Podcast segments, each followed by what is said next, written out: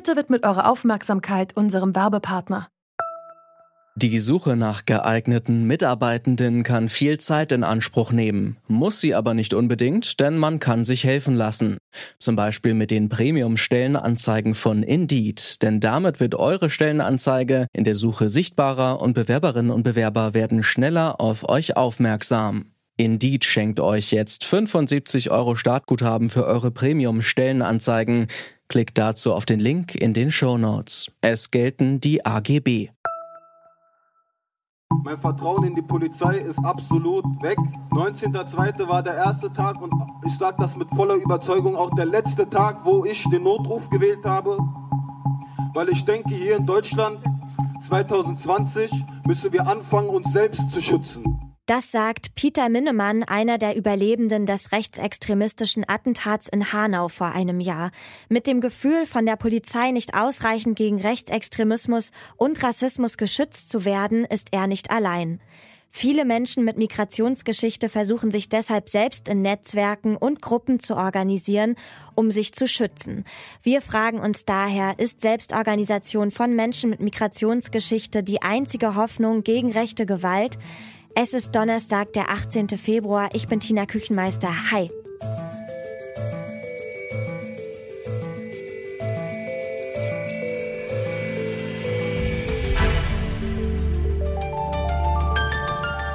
Zurück zum Thema.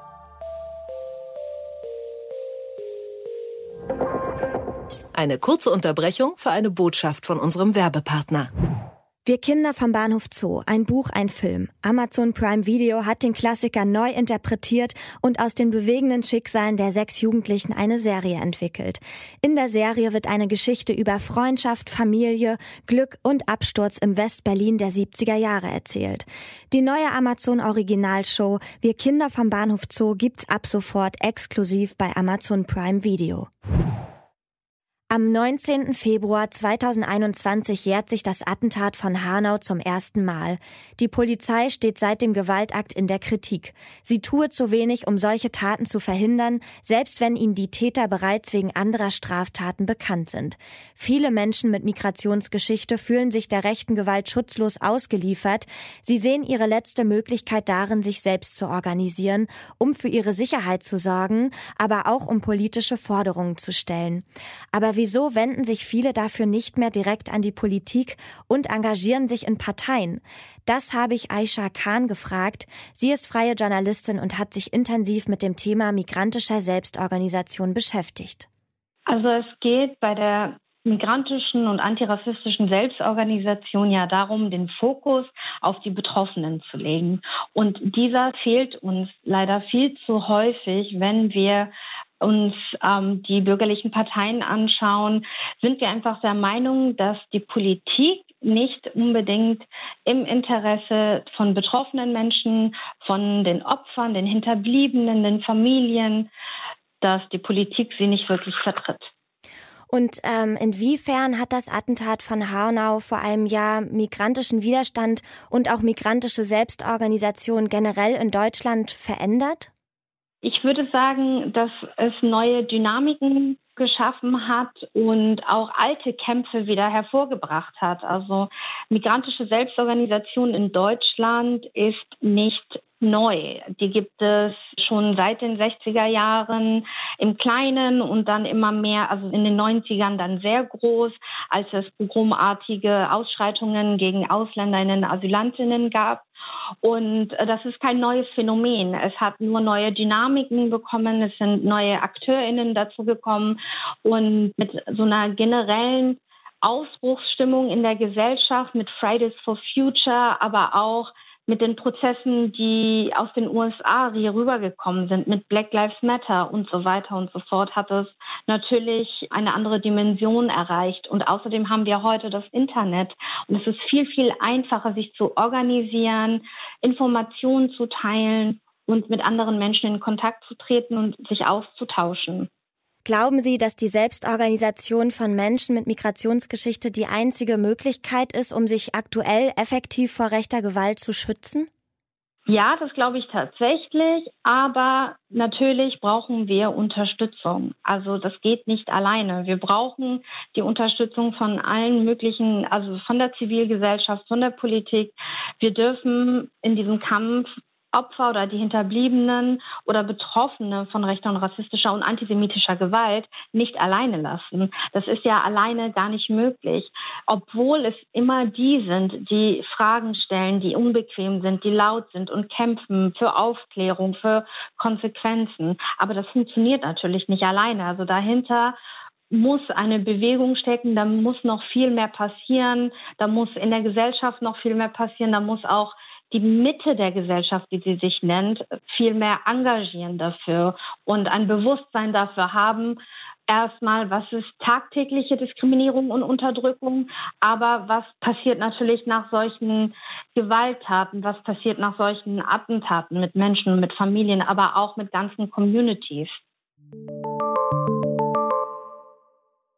Migrantische Selbstorganisation reicht also nicht aus. Ohne Unterstützung von Mehrheitsgesellschaft und Politik wird sich für Menschen mit Migrationsgeschichte nur wenig ändern, meint die freie Journalistin Aisha Khan. Um genau dort anzusetzen und in der Politik etwas für Menschen mit Migrationsgeschichte zu bewegen, hat die Bundestagsabgeordnete der Linkspartei Gökay Akbulut Linkskanaks gegründet. Das Netzwerk versucht migrantische und von Rassismus betroffene Menschen zusammenzubringen. Warum sie sich entschieden hat, das Netzwerk innerhalb einer Partei aufzubauen, hat mir Gökay Akbulut erzählt. Ja, also der Gründungshintergrund in Linkskennex ähm, war äh, auch die verschiedenen Auseinandersetzungen innerhalb der Linken ähm, um das Thema Migration.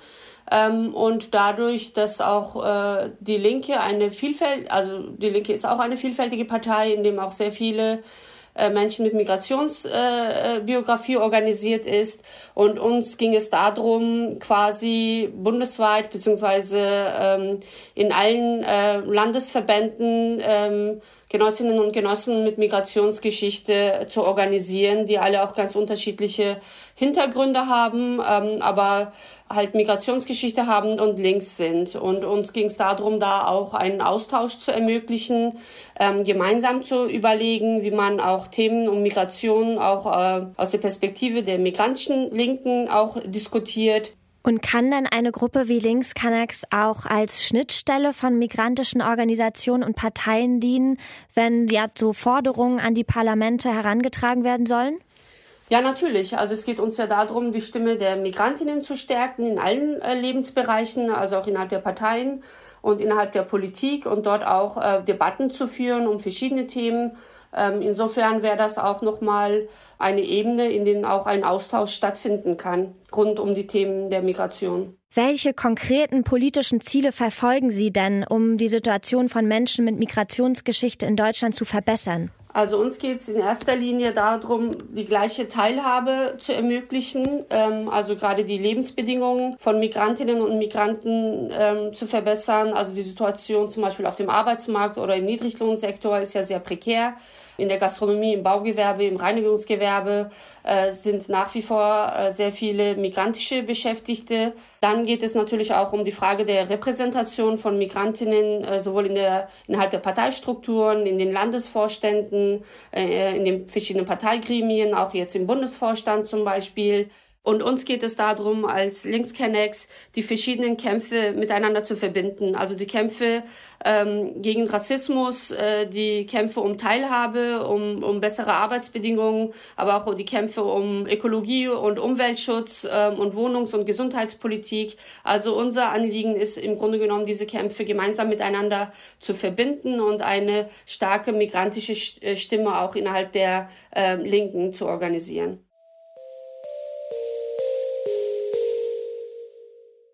Um nachhaltig etwas zu verändern, ist es also notwendig, Menschen mit Migrationsgeschichte auch innerhalb der traditionellen Parteien zu organisieren, argumentiert Gökay Akbulut von Linkskanaks. Auch Aisha Khan meint, dass die Politik letztendlich einen wichtigen Beitrag dazu leisten muss, dass sich die Lebensbedingungen für Menschen mit Migrationsgeschichte verbessern. Trotzdem sieht sie migrantische Selbstorganisation als ein wichtiges Mittel im Kampf gegen rechte Gewalt.